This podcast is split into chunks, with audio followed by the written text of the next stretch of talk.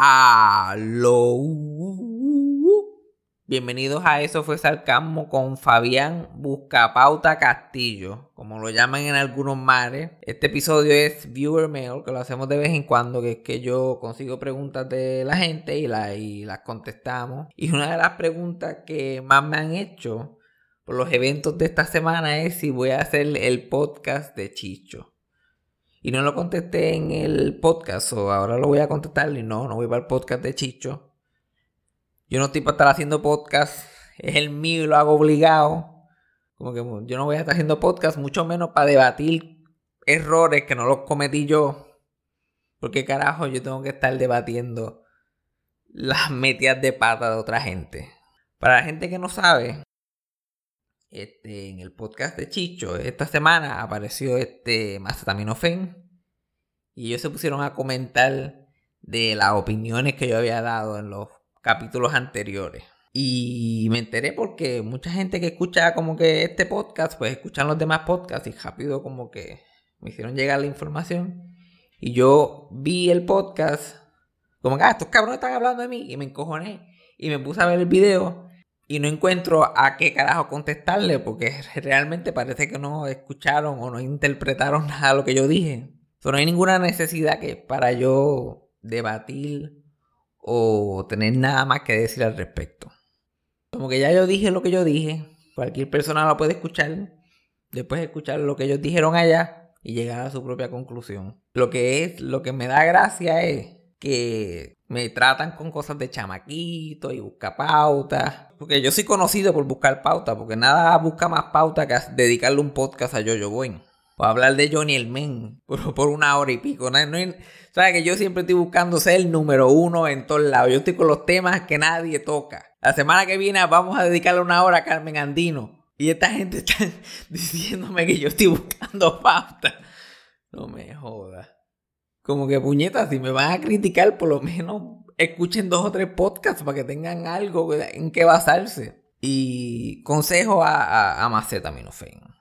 Este, si tú, si, el, si la historia tuya es que no te vas a disculpar, que no hiciste nada mal, que te sacaron de contexto, aunque el contexto original todavía lo estamos esperando, y que no te importa y vas a seguir por ahí para abajo, pues mira, pues sigue adelante. ¿Por qué esta gira de justificación que ahora yo estoy involucrado? Yo no tengo nada que ver.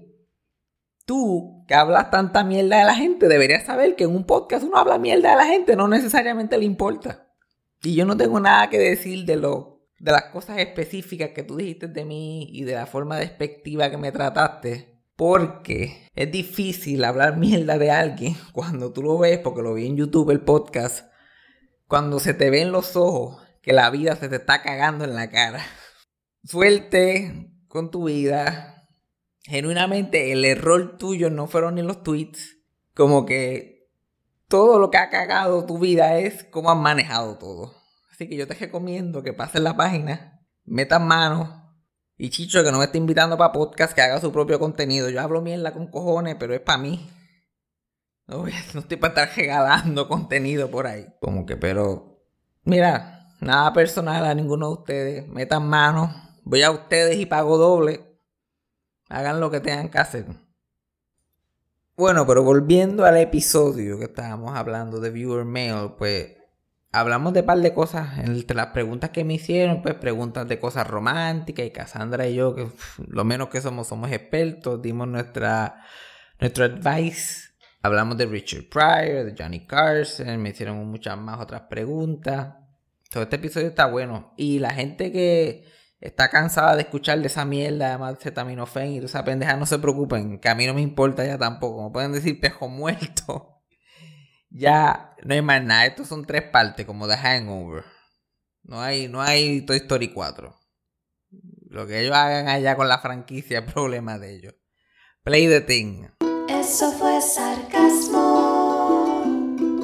Fue lo único que había. Eso fue sarcasmo. Lo escucho todos los días. Eso fue sarcasmo. En el trabajo tú tranquilo. Eso fue sarcasmo. Con Fabián Castillo. Bueno, aquí estamos otra vez, después de una semana sumamente interesante para todos. Yo me fui de vacaciones. Yo estaba viajando. ya tú sabes, mis vacaciones son bien facilitas y se las recomiendo a cualquiera que no tenga nada que hacer en estos días, que haga lo mismo que yo. Que saque su tarjeta de cannabis medicinal, que se compre unos edibles preferiblemente de 25 hacia adelante. Ajá, ajá. Y que se coma uno todos los días y que se quite los espejuelos. Eso es lo único que yo necesito para viajar en el tiempo. Y tener las contestaciones del universo. Eso fue el lunes, fue que por fin pude tener en mi poder esos edibles que yo no había, yo no me había arrebatado. Bueno, yo no había estado nada que no fuera sobrio desde que estaba en Texas contigo. Ajá. Viendo a 90 Day Fiance y a Tiger King esa tolerancia estaba bajita. yo me fui lunes, me levanté martes y, se me estaba bajando un poquito nada más. yo, like, me voy a comer otro más. Miércoles, jueves, viernes y por ahí seguí. Pero ya, me, literal, dejé de hacerlo para hoy, para el podcast, porque tengo que grabar el podcast. Porque si no, que yo creo que viene por ahí, un día de esto vamos a hacer un podcast los dos arrebatados. Que deberíamos. Yes. Probablemente no lo usemos, pero deberíamos de grabarlo a ver qué pasa. Nadie va a entender un carajo de qué estamos hablando, pero va a ser interesante para nosotros, por lo menos. Hice este, puse un, un sticker en Instagram para que nos hicieran preguntas. A ver qué la gente quería saber, qué quería que yo hablara. Como yo estaba de vacaciones, pues yo no me puse a, pensar que yo iba a decir hoy aquí.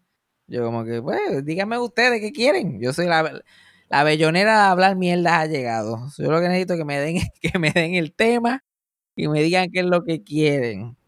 Vamos a ver, las apunté algunas aquí. Dinámica amorosa del 2020. La mujer es la que toma la iniciativa eh, hoy día. Dinámicas amorosas del 2020. Cassandra, ¿qué tú crees? Tú siendo la residente mujer. Mm, es depende. Si tú ves un muchacho que de verdad te gusta, pues uno de verdad trata de hacer el first move, llama la atención. Por ejemplo, si son por dating apps, hell no, ese es tu, it's like your job. Tú tienes que hablarme a mí, tú tienes que reach out a mí. Pero tú le darías el swipe para que esa persona te dé match y vea que tú tienes interés. Pero no le escribirías primero. Ajá, tú abres la conversación. Es diferente en persona, I think, porque es más de chance. Como que a lo mejor si estás hangueando, si no haces el move ahora, como que te lo pierdes. Pero un, un dating app es como que, fuck, estás ahí, hasta que me hables o te doy un match, whatever, uno de los dos. Bueno, pero si alguien importante le va a dar los match o te quedas esperando ahí eternamente que algún día te escriba. ¿Cuándo tú te rindes? Eh, yo en mi caso, yo los dejo ahí hasta que se pudran. si no me hablan en ningún momento, a mí no me molesta, se me olvidan que están ahí. Pero yo no les voy a hablar primero. yo no sé, yo, yo, yo, yo creo que la pregunta lo que está tratando de decir es que si eso se ve mal, como que si eso está... Yo pienso que está bien como que si tú tienes interés a alguien, porque si tú tienes interés en alguien, a la movida, la que carajo se joda todo. A lo mejor esa persona no piensa que tú tienes ese interés, por lo menos darle la señal. Yo pienso que eso es lo que tú dices, lo más de eso, dar la señal. No tienes que tirarte de pecho, Ajá. pero una sonjicita, como mujer, como con una sonjicita, porque a los hombres hay que hacer el mapa, hay que hacer el mapa porque se hacen un 8. Ahora, la, la cosa que la gente tiene que también pensar es, especialmente mujeres, a ti te gusta un hombre y tienes un interés hacia, esta, hacia este hombre y le, ¿sabes? le escribe, va, va, hasta encima como Walenda y esa persona va para encima también, pero tienes que tener la malicia de que esa persona a lo mejor no tenga el mismo interés que tú.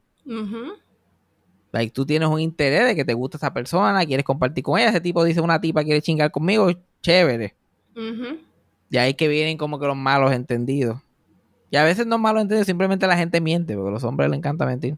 Sí, sí. Yo, like, sí, sí, muchacho, uff. Oh. En el caso mío, yo siento que yo nunca mentí.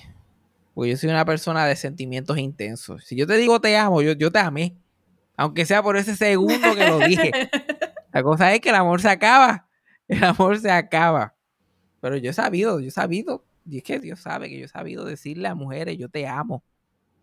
Te amo con todo mi corazón. Y no puede ser más cierto. Y yo salir del sitio, montarme el cajo y antes de prenderlo, yo estoy like, yo acabo de hacer, yo acabo de hacer. yo no tengo ningún interés en ver a esa persona otra vez.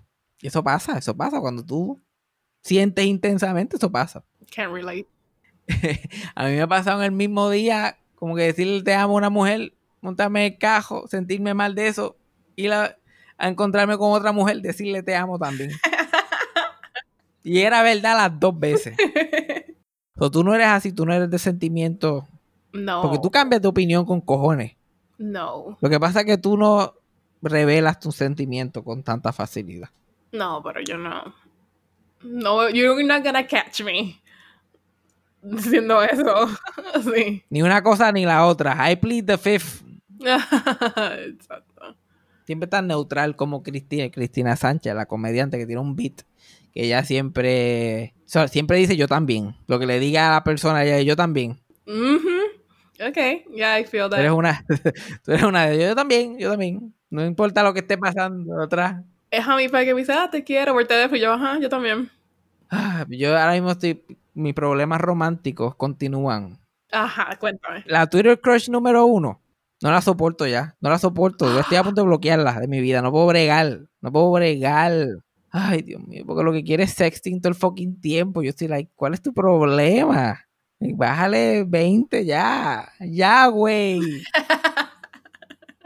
Yo nunca había enviado tantos videos de mi bicho en mi vida. Yo le he enviado como cinco videos de mi bicho y he grabado en mi vida como seis. Pero toda la colección está ahí. Y así, entonces, pues, como que yo pues, la- la- lamentablemente yo tengo una maldición de que yo soy bueno sexting. Ok. Yo sin ninguna, in- sin ninguna intención, sin estar prestando atención, yo soy bueno como que escribiendo cosas y, y enviando voices que creen una ilusión. Yo soy bueno en esa fantasía porque a las mujeres les gusta como que leer. Ajá. Yo hubiera tenido una carrera escribiendo esas mierdas de libros que las mujeres encuentran en los supermercados. Sí, con Fabio. Yo, whatever. su camisa se abrió y eh, cosas así. Es de Fabio Fabian. So, yo soy bueno en eso y chilling y lo uso. Y pero basta ya. Yo como que sexteamos la noche antes toda la conversación, conversación de horas. Que yo no sé tú, pero yo me vengo en media hora, yo puedo terminar el sexting. Y eso es stretching it out, eso con mucho foreplay. Y estoy con esta tipa en la hora 15 de la conversación y ella todavía está enviándome fotos y yo like, para ya. I want you to fuck me. Ajá, I get it, pero no estás aquí. ¿Qué se supone que yo haga? Y yo le pregunto otras cosas, tratando de hacer conversación. Yo como que mira y que tú, bla, bla, bla. Y, y ella contesta y después, puf, me envía una foto otra de, de una de sus partes. Y supone que yo conteste a eso.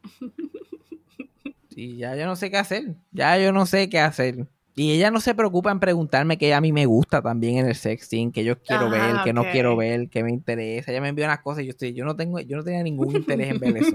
Ninguno. Esto me ha quitado años de vida ver eso. Ay, Dios mío. Por lo menos, los otros días me dijo, mira, te, te voy- en el medio del sexting, ah, te voy a enviar un video de yo viniéndome. Yo, lo- yo no quiero ver eso. No tengo ningún interés en ver eso. ¿Por qué carajo yo quiero ver eso? Close up ahí de tus partes viniéndose no es lo más interesante para mí. Y la gente se sorprendería porque yo compro como que contenido de esa índole. Pero la razón que lo compro es para que le bajen a la intensidad 20. Porque todo es tan fucking gráfico. La pornografía todo tiene que ser tan gráfico. Entonces ya se quiere ir ahí, triple X gráfico. Yo no quiero ver eso. Yo lo quiero ver en su momento. Si estoy ahí. Si ya yo estoy ahí, pues estoy ahí envuelto. Mi mente está en ese groove, pues bregamos. Pero yo bregando por la vida, de momento, plup. Un video de que tiene que hay fluidos cogiendo y pensando, yo no quiero ver eso. Eso no es lo que yo quiero. Yo le dije, no, no quiero. Y eso, by the way, ya tú sabes que a mí no me importa un carajo. Yo estoy negándole a esta tipa que probablemente la peor ofensa que a una mujer se le puede hacer. Yo, like, no, no, verdad que no. Yo no quiero. No, gracias, no, gracias. Y ella, no, ¿tú no quieres que te video? Yo, no, no, no, no, no. No, es not my thing. Eso no es lo que me gusta. Y ella, para estar claro, ¿no quiere que te envíe el video? Yo, like, mhm. Like, ella me tuvo que preguntar varias veces. Yo, like, no, no, no me lo envíe. Y yo traté de cambiar la conversación a una conversación normal varias veces y ella seguía. Like, mira, te puedo leer los, te puedo leer los mensajes. Algunos de los que ella me, me enviaba. Yo estoy como que eso, que hiciste hoy? Bla, bla, bla, como de conversaciones normales. Y ella, look forward to us fucking so much. Let me blow you at a movie theater. Y yo con ganas de decirle, con esto del COVID-19 es mierda, ¿eh? No vas a mamar el bicho, me lo mamas en mi casa. Yo para el cine, yo para el cine, para terminar jodido. y yo le dije, en una yo le dije, like, mira, tú de verdad quieres conocerme y como que date cuando estés en Puerto Rico y eso, simplemente es como que you just wanna fuck me. Ah, no, you know, you, este, I wanna learn all about you, bla, bla, bla, I promise. It's just that este, you're so hard, que yo, like, mintiéndome ya. I don't mean to see you as a piece of meat. It's not my intention. Y yo, ok, no te preocupes, que si yo qué más, me envió una foto de su culo y, me, y el caption, fuck me. Después, seguido, después de eso. Y yo, no, no, yo no quiero hacer eso ya. But. Después le dejé de contestar porque me acosté a dormir. Me siguió enviando fotos de sus tetas. Like, bastante repetitiva. Parece la misma foto, pero flipped over. Sigue enviándome la misma, la misma foto. La misma foto. Dándome órdenes de que quiere que haga con sus tetas. Después me envió, ¿Did you fall asleep? Y yo me levanté como a las 9 de la mañana, vi eso. Y como ya estaba como que no, que no la abrí ni nada, solamente seguí caminando. Le piché. Y me escribió a la una de la tarde ese día. Otra vez una carita triste. Después de Did you fall asleep? Ya tú sabes que estamos en territorio peligroso. Ajá. Ya yo le tengo más miedo a esta que el que me amenazó. Esta, esta persona es intensa. Me dice Fabián Castillo, ok. Para, que yo, para que yo lo diga. Yeah. Y yo escribí, I did fall asleep, I'm sorry. Hope you have a, a great day. Y después me escribió, thanks, chulo. Y me, y me envió una foto de su asshole spread out. Y me escribió, here's my hole. Jejeje. ¿Por qué carajo yo quiero ver eso a la una de la tarde? Bajo la luz del sol. ¿Por qué? Yo tengo cara de, de doctor. Yo no le voy a hacer la colonoscopía. Ya bien que a mí me gusta comer culo, pero a mí no me gusta comer intestino. Yo no tengo que ver todo lo que está pasando ahí. Porque esa, porque esa foto es de pesadilla. Esa foto que ella me envió es what nightmares are made of. Like todo eso spread out. ¿Cómo a la gente le gusta eso? Ese, era mi problema con la pornografía. Yo estaba todo el tiempo buscando. Y a mí no me gustaba ni los muy gráficos ni los fake scenarios. A mí no me gusta eso. A mí no me gustaba la pornografía, punto. Porque eso era lo único que había. So, yo tenía que buscar esos 14 segundos que podían ser aceptables para mí. Y es una pendeja, yo odiaba, yo, Dios mío, era tan traumante. No buscando páginas y páginas de porno, páginas y páginas. Y va- empezaste en la página 1, ya vas por la 19 buscando videos. Y es, y es el mismo video picado diferente. El mismo video pirateado de Bang Bros o de whatever de página que sea. Te sigue apareciendo. Ay, Dios mío. Y es de una babysitter que tiene 47 años. La, la, la teen babysitter. Que se, que- la teen babysitter este, played by Sonja Cortés. Esa, esa- esa es la nena, esa es la joven. De momento aparece la mamá y anda para el carajo. Y la mamá es nada más y nada menos que Angela Meyer. Ese es el tipo, tipo de, de, de cuerpos y de físico que aparecen en esos fucking es como que, ¿cómo esta, cómo, esta, mu- cómo esta mujer puede ser considerada una teenager? Oh my God. ¿Cómo esta mujer es una teenager? Y es como, y también es como que step, es también la de como que stepdad, fox, stepdaughter, bla, bla, bla. Y el tipo es, tipo tiene 40 años, y entonces la, la, la stepdaughter que tiene 16, cuando abres el cuarto es Ernita Nazario escuchando este música en Spotify. Y como, ¿cómo es posible? ¿Quién castió? ¿Quién castió esto? ¿Quién castió esto? Pues si la, si la, si la stepdaughter es este fucking Ernita Nazario, la esposa de este tipo debe ser Carmen Jové, me joda.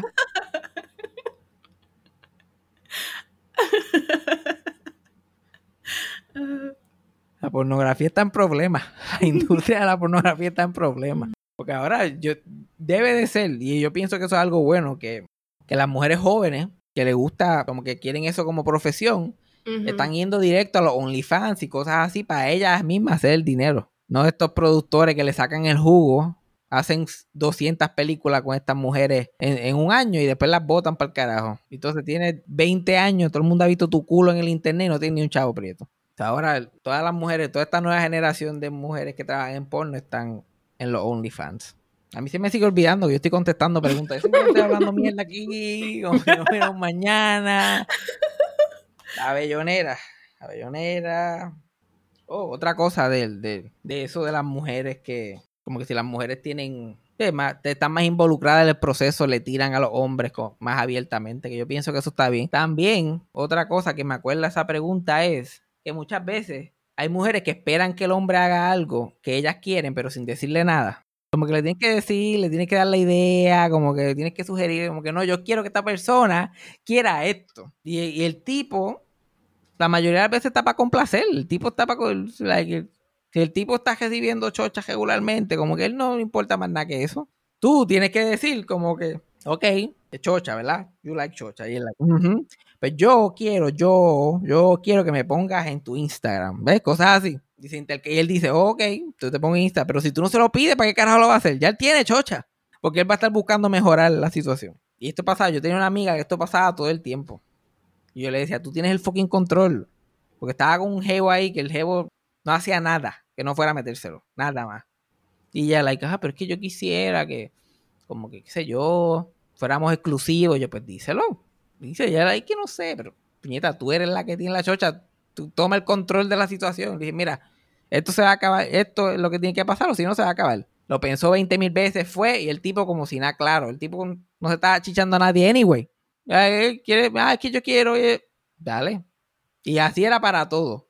Ay, pero es que yo quiero como que poner en una relationship, literal. Yo, mira, puñeta, tú lo tienes que cargar. Eventualmente te vas a casar con este hombre, pero lo tienes que cargar, lo tienes que llevar de la mano. Porque a él no le importa más nada.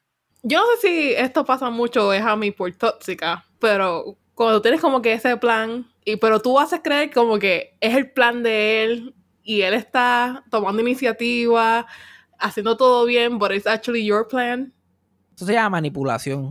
Pero funciona. Pero tú lo estás haciendo, pero lo estás haciendo indirectamente. Y funciona. Y el tipo hace exactamente lo que yo no le digo que quiero, pero hago pensar que quiero o que él lo quiere y, hey, al final, it all goes Uy, well. Dame, dame decirte una cosa. Yo estaba leyendo unas pendejas. Yo le envié esto a Cristina para que lo cubriera en su podcast. No sé si ella lo hizo. Pero yo estaba leyendo unas cosas sobre hombres que manipulan a mujeres para terminar con ellas. Y esa es la cosa más espantosa. La de lo que tú dices, eso es bobería. Ujú. comparación, like, like, en los niveles que la gente puede llegar. Yo vi de un muchacho, una mujer que estaba casada con este hombre, tenía dos hijos, vivían como que bien, ella era súper feliz, estaba enamorada de ese hombre, normal. Y un día descubrió que el esposo de ella había manipulado toda su vida para que ella terminara con él. Oh my God. Él la encontró en Tinder y se enamoró de ella en el momento. Y la buscó en social media. Y en social media vio donde trabajaba. Y empezó a juntarse, a janguear en la barra al frente del trabajo de ella. Y hizo amistad con el calladito del trabajo de ella. Y se convirtió bestie con él. De ahí ellos se conocieron y es como que "Ah, este es, el este es mi amigo fulanito. Y ella y ellos empezaron a hablar y qué sé yo qué más. Y él empezó a tirar y ella no le gustaba porque no era su tipo.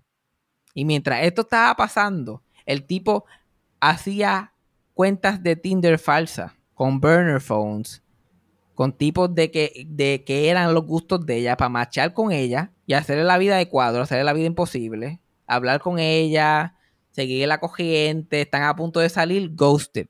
Y empezó a hacer esto con muchos tipos constantemente, bajándole la autoestima a esta muchacha, hasta más no poder. Cuando ya ella estaba, que su autoestima había- ah, estaba destruida, salió con el tipo. Y digo, "Oye, se joda, nadie quiere salir conmigo. Salió con el tipo, le gustó, porque imagínate, no había salido con nadie más en un montón de tiempo, le gustó, qué sé yo, pero todavía no sentía esa atracción física. A todo esto hay un Tinder match que sí le está hablando constantemente y salen en un date. Es un actor que el tipo pues, pagó para que saliera en el date con ella. Es un tipo que ella pensaba que era way out of his league. Un actor local, literal, que estaba por ahí. Y salieron y la pasaron cabrón porque el tipo lo coachó de que eran las cosas que a ella le gustaban y que debería hacer. Y ya estaba enchulada y bla, bla, bla. Se sentaron en el cajo de, de la tipa, hablaron un jato. Ella se le tiró encima, empezó a besarse con él. Él vio eso como una oportunidad perfecta y le dijo: Salte de encima, yo no salgo con puta. Y se bajó del cajo y se fue Oh my God. y destruyó emocionalmente a esa mujer. La que esa mujer nunca había, eso fue lo peor. Y, el, y ella dice que el día que eso le pasó, la que ella cambió por completo porque quedó tan destruida. Y entonces empezó a hablar con el tipo por texto, con el, con el que terminó siendo su esposo más seguido. Y él la sacó de esa depresión y de toda esa pendeja. Y ahí fue que ellos se enamoró, ella se enamoró de él. Mm, No, wow. Eso solo me hace pensar como que yo no soy tan tóxica nada, bro. I'm good. No, verdad que en, en comparación con eso, pero la posibilidad de eso, como que vivimos en un mundo ahora con el internet, eso, es- eso es fácil hacerlo. Y si eres como yo que slightly paranoid already. Ay, cabrón, que eso, eso está horrible. Eso está espantoso. Uy. Espero que eso haya contestado tu pregunta. Ok, próxima pregunta aquí. Ah, la gente ni me pregunta cosas, solamente me escribe cosas random. Alguien me escribió Richard Pryor.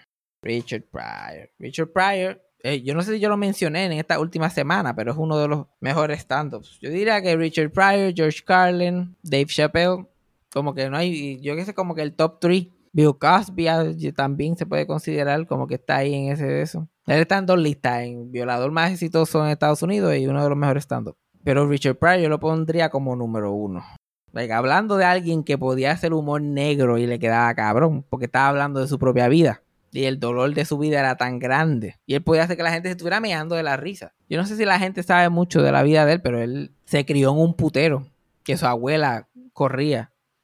Su abuela corría un putero y su mamá era una de las prostitutas. Y él nació ahí, producto de uno de los clientes. Y la mamá lo abandonó a los 10 años. Y lo crió la abuela en ese putero. La que él se crió completamente en ese putero hasta que era mayor de edad. Y fue hasta violado por los, por los clientes del putero ese.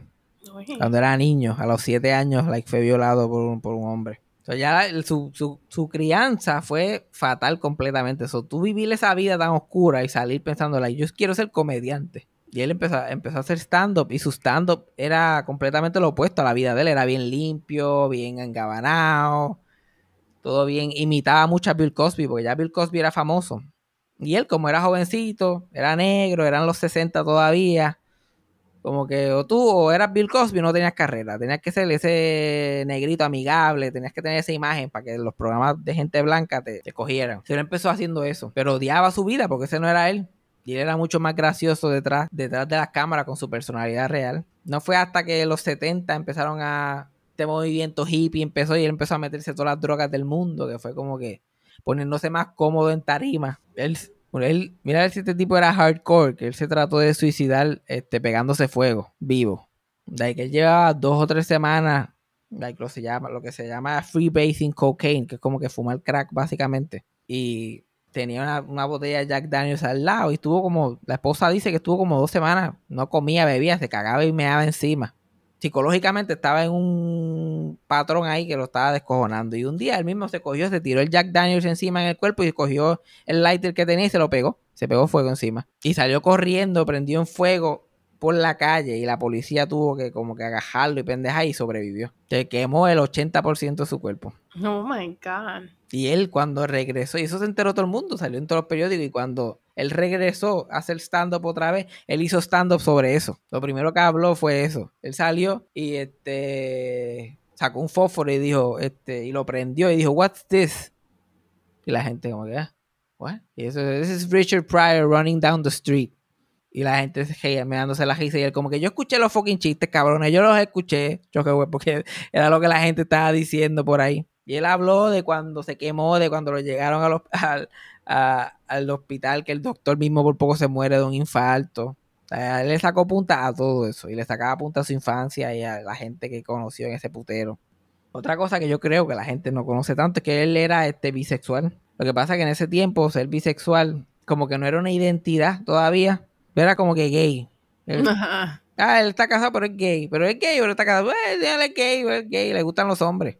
Ah, no, pero eso es cuando está, se embojacha, es de la gente buscándole racional. Pero eso de ser bisexual es precisamente la gente no había caído en la idea todavía. Y él, que era también era hasta homofóbico, siendo abiertamente como que chichando con hombres y mujeres. y, Ah, es que yo me pongo medio maricón de vez en cuando. Eh, tú sabes, así es. Y él lo achacaba al abuso que tuvo de un hombre cuando era chiquito, tú sabes, como que. Eso era lo que él conocía. Y una vez, él, él en su vida privada, pues era abierto de que él estaba con hombres y mujeres, pero públicamente no. Y una vez estuvo cerca de hacerlo. Que este, la comediante y actriz Lily Tomlin, que este, ella es gay, lleva casada con la esposa de ella como cincuenta y pico de años. La esposa es productora de sus shows y cosas. Ella es la que hace de Frankie en la serie Grace and Frank. Oh, ok. Ella, todo el mundo sabía que era gay, pero tampoco no, no se hablaba de eso en, en- en televisión ni nada. Y a ella hasta le ofrecieron el, el cover de Time Magazine en los 70 para salir del closet. Y ella dijo que no, porque no quería como que esa presión. Y ella, no, estoy bien, yo prefiero ser, aunque la gente, que la gente sabe si soy gay o no, que se joda, pero yo prefiero ser famosa por lo que hago, no ser famosa por ser gay. Se dijo que no, pero siempre está involucrada en campañas y cosas relacionadas. Y una vez iban a hacer uno de los first como que gay pride de los 70, iban a hacer un show sobre derechos humanos y derechos de la gente gay en el, en el Hollywood Bowl. Y ella invitó a Richard Pryor para que fuera. Y Richard Pryor iba a ir y iba como que básicamente a dejar saber que él estaba en la comunidad, bla, bla, bla, bla, bla. Él se cagó antes de ir en tarima, dijo que no lo iba a hacer, ya como que ya estás anunciado, lo tiene que hacer, salió y lo hizo. Al salir y ver toda esa gente, toda esa gente que estaban como que debajo de la sombrilla de LGBTQ en el público y decir como que anda, como que yo estoy aquí, me van a relacionar con todas estas personas, esto va a joder mi carrera, bla, bla, bla empezó a insultar a toda la gente en el público, en el stand. Oh my God.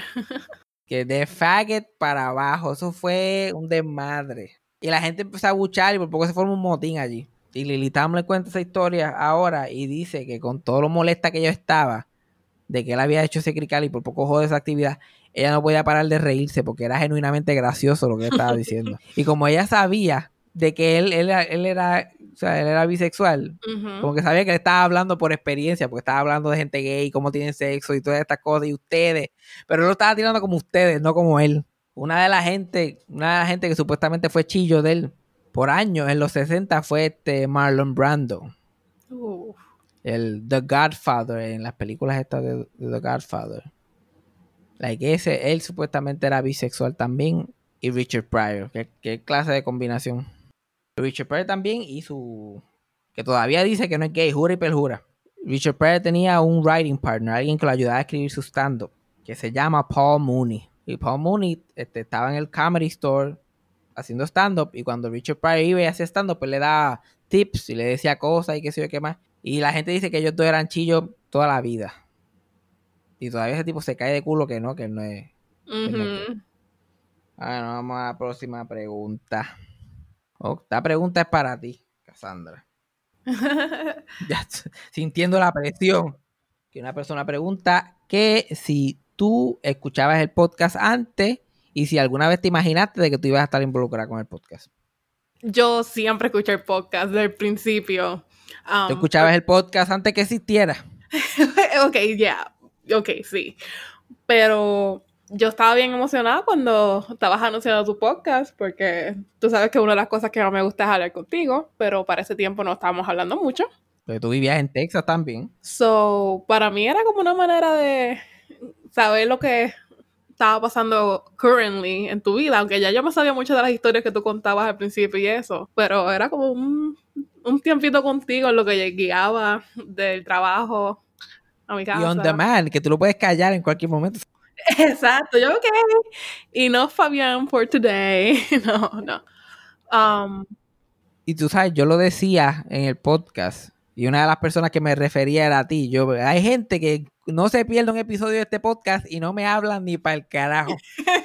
no me escriben, no me dicen nada. Pero todos los episodios full, le ponen play. Pero es que es mejor porque le puedes dar pausa, le puedes dar play. Like, hay mucho menos depresión involucrada. Y no, yo nunca, nunca me iba a imaginar. Ya a veces como que, ¿what? ¿Qué estamos haciendo qué? y todavía lo escucho, todavía lo escucho. Y a veces me escucho yo mismo y yo como, uy. Hey, tú, porque eres una narcisista. Yo no sé quién carajo te puede sentar a escuchar su propio podcast. Porque yo quiero saber la edición que hiciste, que cortaste y eso. Yo hago magia con ese fucking podcast. Yo hasta yo lo escucho después que lo edito y yo estoy like, wow, esto quedó bien cabrón. Si la gente supiera el mierdero que grabamos. Pero sí, siempre escucho el podcast, siempre, todos los lunes. Pero la cosa es que Cassandra, hasta nuestras conversaciones que no son para el podcast, ella es de estas personas que se, como que le gusta escuchar, ella simplemente se sienta ahí, ella esté en un viaje o no, su cara es de que está escuchando. Entonces uno se puede ir en unos viajes, yo me iba en esos viajes y, hasta de, hay cosas del podcast de antes y después que ella lo hiciera conmigo que yo la saqué hablando, con, hablando contigo. Y yo me voy en un viaje, de aparece un pensamiento que nunca había tenido antes. Y yo, oh, me voy a guardar eso, eso está interesante. Yo una vez escuch- escuché, este, yo no sé quién carajo fue, yo creo que fue un comediante, que decía que la gente se divide entre, entre gente que está en look at me, look at me, look at me, y la otra gente que está en ICU. Pero yo definitivamente soy un look at me, look at me, y Cassandra es una ICU. Ella tiene la habilidad para decir como que, "Eh, ok, chilling. ¿Te, te- te lo sacaste del sistema? Good. Vamos a ver cuál es la próxima pregunta. Yo buscando en mi celular, las preguntas están en la puta libreta. The old fashioned way. Joder, libreta, que no he hecho más que estorbar todo el fucking episodio. uh, uno de los de esos que me dicen es Johnny Carson. Quieren que yo hable de Johnny Carson. He hablado de Johnny Carson un par de veces, pero nunca como que le he dedicado unas gotitas del saber precisas, específicas. Johnny Carson fue el host de The Tonight Show. The Tonight Show starring Johnny Carson.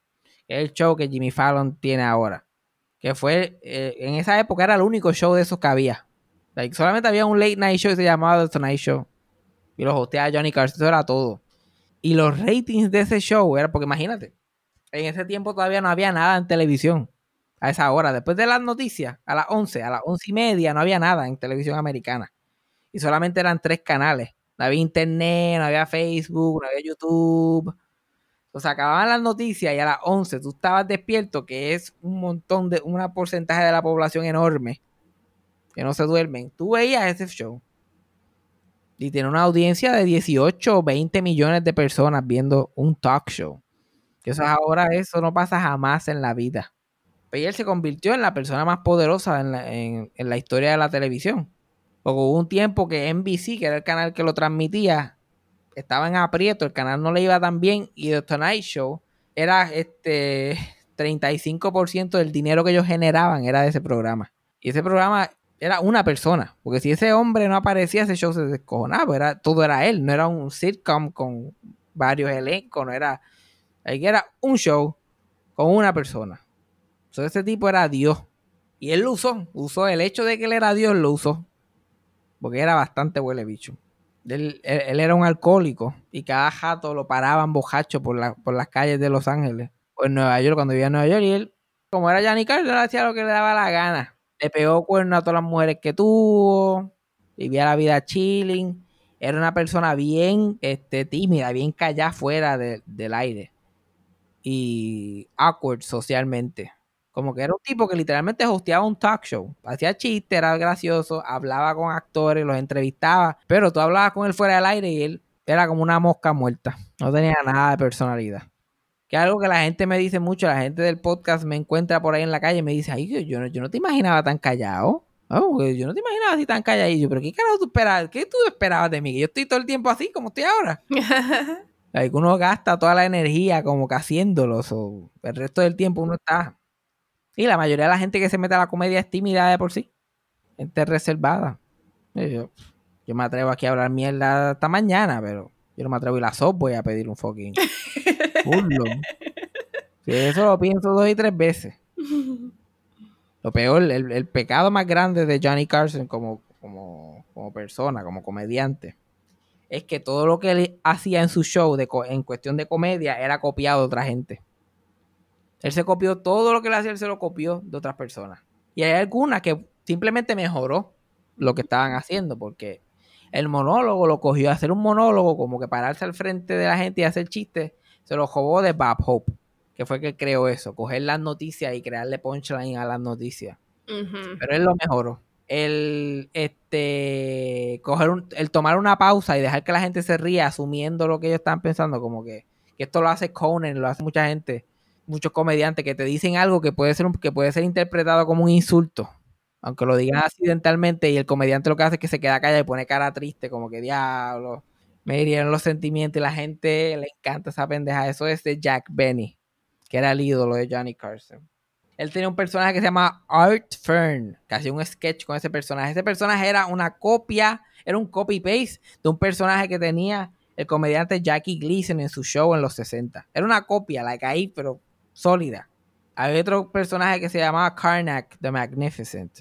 Y era copiado de un segmento que tenía un comediante que se llamaba Steve este, Allen, que fue el primer host de The Tonight Show, que se llamaba este, Mr. Question o Question Man, algo así. So, todo su segmento, literalmente todo su segmento, era algo que él se había copiado de otra persona. ok. Y la gente que él se había copiado no le decían nada porque le tenían miedo, porque si no, no salían en el show.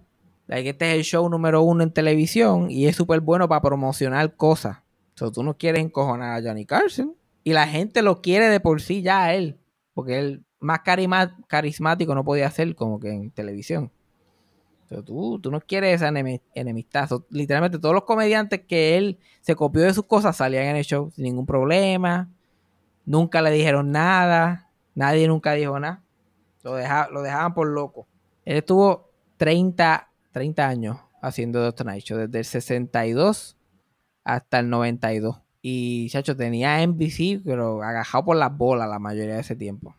La razón que el programa Saturday Night Live existe es porque The Tonight Show lo daban lunes a viernes y los sábados tiraban una repetición a las once y media.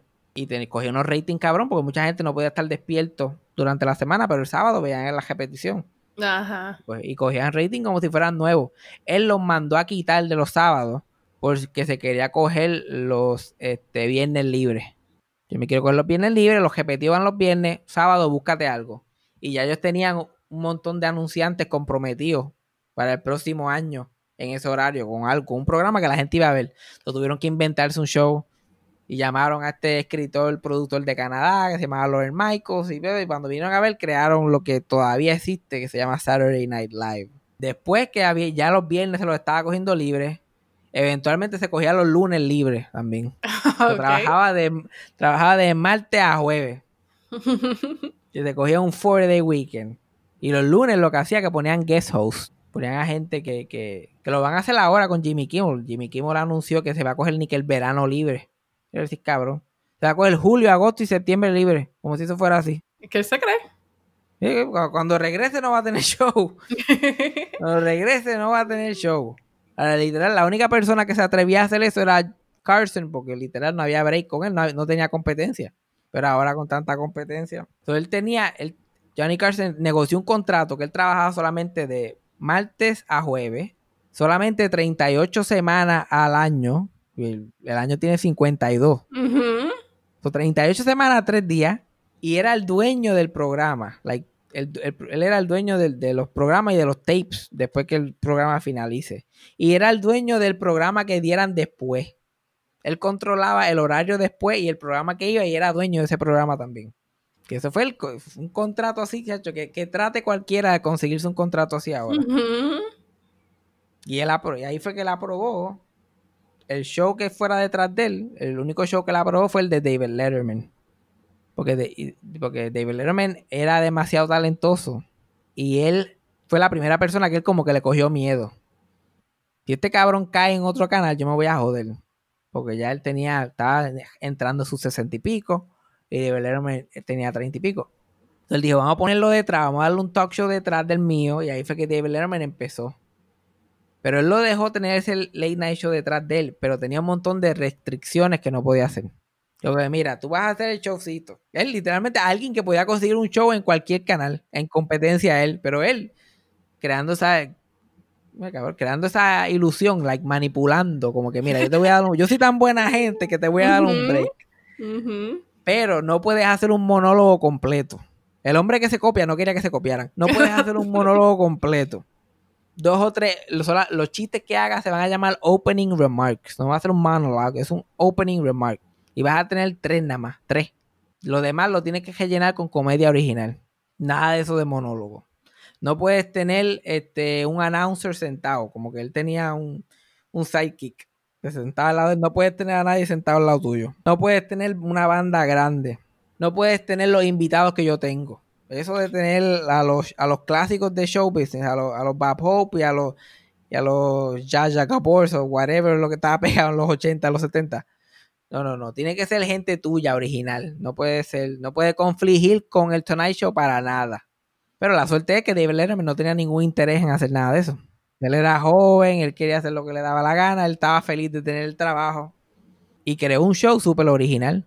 Parte porque tenía las restricciones, pero cuando el canal se pone a pelear, el diablo, este show está bien al garete. Pues, pero es que Johnny Carson no me está dando break. Tiene que ser bajo estas especificaciones. Él, él supo usarlo a este to his advantage. Y Johnny Carson decía, pues para la vez que ya Letterman esté en un nivel que quiera subir, pues ya yo voy a estar en edad de retirarme.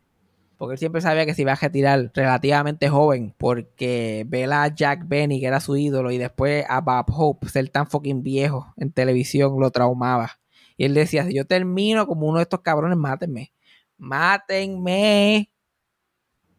Que literal, Bob Hope salía en el show de él y ni escuchaba. Y era súper bochornoso para él, para Bob Hope, para el público. Era como que, porque Bob solamente, Bob siempre, ese hombre no sabía improvisar, ese hombre era todo cue cards. So, este, si a veces Johnny le hacía una pregunta espontánea y él empezaba a leer el cue card sin escuchar un carajo lo que él había dicho y era un desastre. Y él le decía a su productor, si yo termino como esos cabrones, mátenme. So, cuando ya están entrando en los 90, en el 91, en Saturday Night Live empiezan a hacer sketches burlándose de, de Johnny Carson, de que está viejo, de que está out of touch. Porque el programa de Arsenio Hall le estaba haciendo competencia. Y está, aunque no le estaba ganando, pues estaba, estaba creando más buzz. Como que la gente joven estaba viendo ese show. Porque era un show más de gente más joven. Y ahí se encojonó, like, se sintió tan, se sintió tan y tan mal que decidió retirarse. Yo me quedé, yo, ya esto se acabó. Si se están burlando de mí, yo me voy para el carajo. Y se retiró en el 92 a los 66 años. Solamente salió en televisión después de eso dos veces. Una vez para, cuando Bob Hope cumplió 90 años, que hizo un monólogo, que fue el último monólogo que hizo. Y la única razón que dijo que él iba a salir en el show y hacer un monólogo es si Bob Hope no hacía un monólogo. Porque con, pero, porque con todo y eso que él este, como que lo odiaba, tenía un, un love-hate relationship, como que no quería aver- avergonzar a Hope a estas alturas, como que ver a ese hombre ahí sufriendo y después viene él y hacerlo, como que no se iba a ver bien. Tras que me jové del concepto de él, tampoco quiero avergonzarlo. Salió ahí y eso fue un año después de retirarse. Y después en el 94, dos años después de retirarse, de retirarse apareció en el show de David Letterman. Mm, uh. Que después que David Letterman, eh, después que Johnny se retiró, se formó un crical de quién iba a coger el Tonight Show. Porque Letterman lo quería y todo el mundo pensaba que iba a hacer a él, incluyendo Johnny Carson. Pero la manejadora de Jay Leno había ya negociado con NBC que cuando este se retirara íbamos a poner a Jay Leno, porque Jay Leno era el guest host oficial de los lunes. Y se convirtió en una queja en esos dos. Y CBS, que era el canal de la competencia, solamente dijo, mira, mátesen ahí, el que pierda se va con nosotros. Y el que perdió fue David Letterman. So David Letterman se tuvo que ir para CBS. Y una de las razones que perdió es porque él quería el mismo contrato que Johnny Carson. Él quería ser dueño del show y, de- y dueño del horario atrás de él. Y NBC dijo, tú eres loco cuando tenemos a este cabrón que lo hace de gratis si queremos, porque Jay Leno literalmente lo haría de gratis. De hecho, la única razón que consiguió el guiso de guest host oficial fue que los guest hosts, que tenían como 4 o 5 guest hosts que se rotaban. Y ellos todos decidieron juntarse, mira, vamos a ponerlos todos juntos para pedir más chavos. Pedir algo decente. Porque el show lo veía mucha gente, ellos lo hacían una vez a la semana y no se estaban llevando nada. Jay Leno se rompió, del, rompió grupo y dijo que lo hacía por el mínimo, por el scale, que eran como 336 pesos. Hacer un show, hostear un show de una hora que ven millones de personas por 336 pesos. Solamente por coger el show. Entonces yo como que cogemos a este Letterman, que es un genio, pero es difícil de manejar y quiere todo este poder, o a este pendejo que podemos hacer lo que nos Pero a Letterman le dieron el, el contrato ese, que es de Johnny Carson, y él lo tuvo en CBS hasta que se retiró. Fue dueño de su show y dueño de- del show detrás, hasta el 2015. So, pero ya, después de Letterman no hay más nada, de eso no hay break, que eso vuelva a pasar otra vez. Fue el fin de una era. Pero Johnny Carson siempre está a favor de Letterman, porque Letterman lo respetó. Y siempre estaba como que di- di- difería a él y ninguna de las reglas que él le puso, nunca él tuvo problema, como que había mucho respeto entre ellos dos. Y él como que para simbolizar que el que realmente yo pienso que es mi heredero es este tipo, pues dos años después que se retiró apareció en el show de Letterman. Y no habló, solamente salió. Y el público se volvió loco aplaudiendo como por dos o tres minutos y eventualmente dijo, mira, yo me voy por carajo porque no me van a dejar hablar. Y se fue. Y eso fue en el 94 y él murió en el 2005 y nunca más se volvió a ver en televisión. Ni en entrevistas, ni en nada. Literal, ese hombre se puso viejo y nadie sabe cómo se puso viejo. Cuando se murió, se supo que lo único que él hacía era que escribía chistes. Él tenía enfisema y estaba en, el, en el hospital por meses antes de morir. Y, la- y se murió sola- simplemente porque se negó al tanque de oxígeno. Entonces, tuvo unos meses en el hospital allí hasta que se murió. Y lo que hacía era que escribía chistes de lo que estaba pasando en las noticias, leía el periódico, escribía chistes y se los faxeaba, porque era un viejo, se los faxeaba a David Letterman. Y Letterman cogí, los leía y los que le gustaba los usaba en su monólogo. Y así él sentía que él estaba todavía conectado con el público. Y esto no se supo hasta que se murió. Que Letterman como que cogió un montón de los últimos chistes que él le había enviado, los unió todo para hacer un monólogo solamente de esos chistes. Y después dijo, by the way, estos chistes. Y bla, bla, bla. Y a veces pienso, yo a veces quisiera esa vida de Johnny Carson, como que retirarme y desaparecer. Que nadie más sepa de mí. Ay, eso suena cabrón. Eso de verdad suena cabrón. Porque, porque eso, eso es parte de lo que ha creado el mystique de él. Eso es parte de lo que ha creado esta leyenda. De que literal, una persona que requiere tanta atención, que es un comediante, simplemente desapareció de la faz de la tierra. Era como que, ¡pup! Si te he visto ni me acuerdo.